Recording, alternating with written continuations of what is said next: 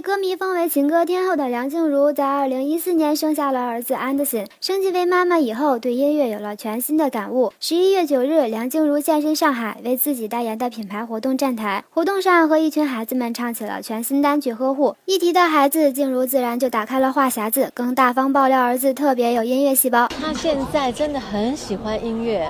他常常就是会自己在那边跳舞啊，然后看到那个电视如果有那个在弹吉他的画面，或者是演唱会的 MV，他都会看很久。而且像今年他在看我演唱会，他会从头看到尾看完，然后他知道妈妈是表演的。那因为他之前去年他还不晓得，所以他突然进步好多，然后自己就很爱唱歌。我希望他有一些音乐的细胞。除了陪伴儿子，梁静茹也一直忙着做巡回演唱会，因此新专辑估计得等到明年了。专辑的话就没有特别去筹备，但是有朋友的一些歌我都有在听，然后如果觉得不错的话就开始进行。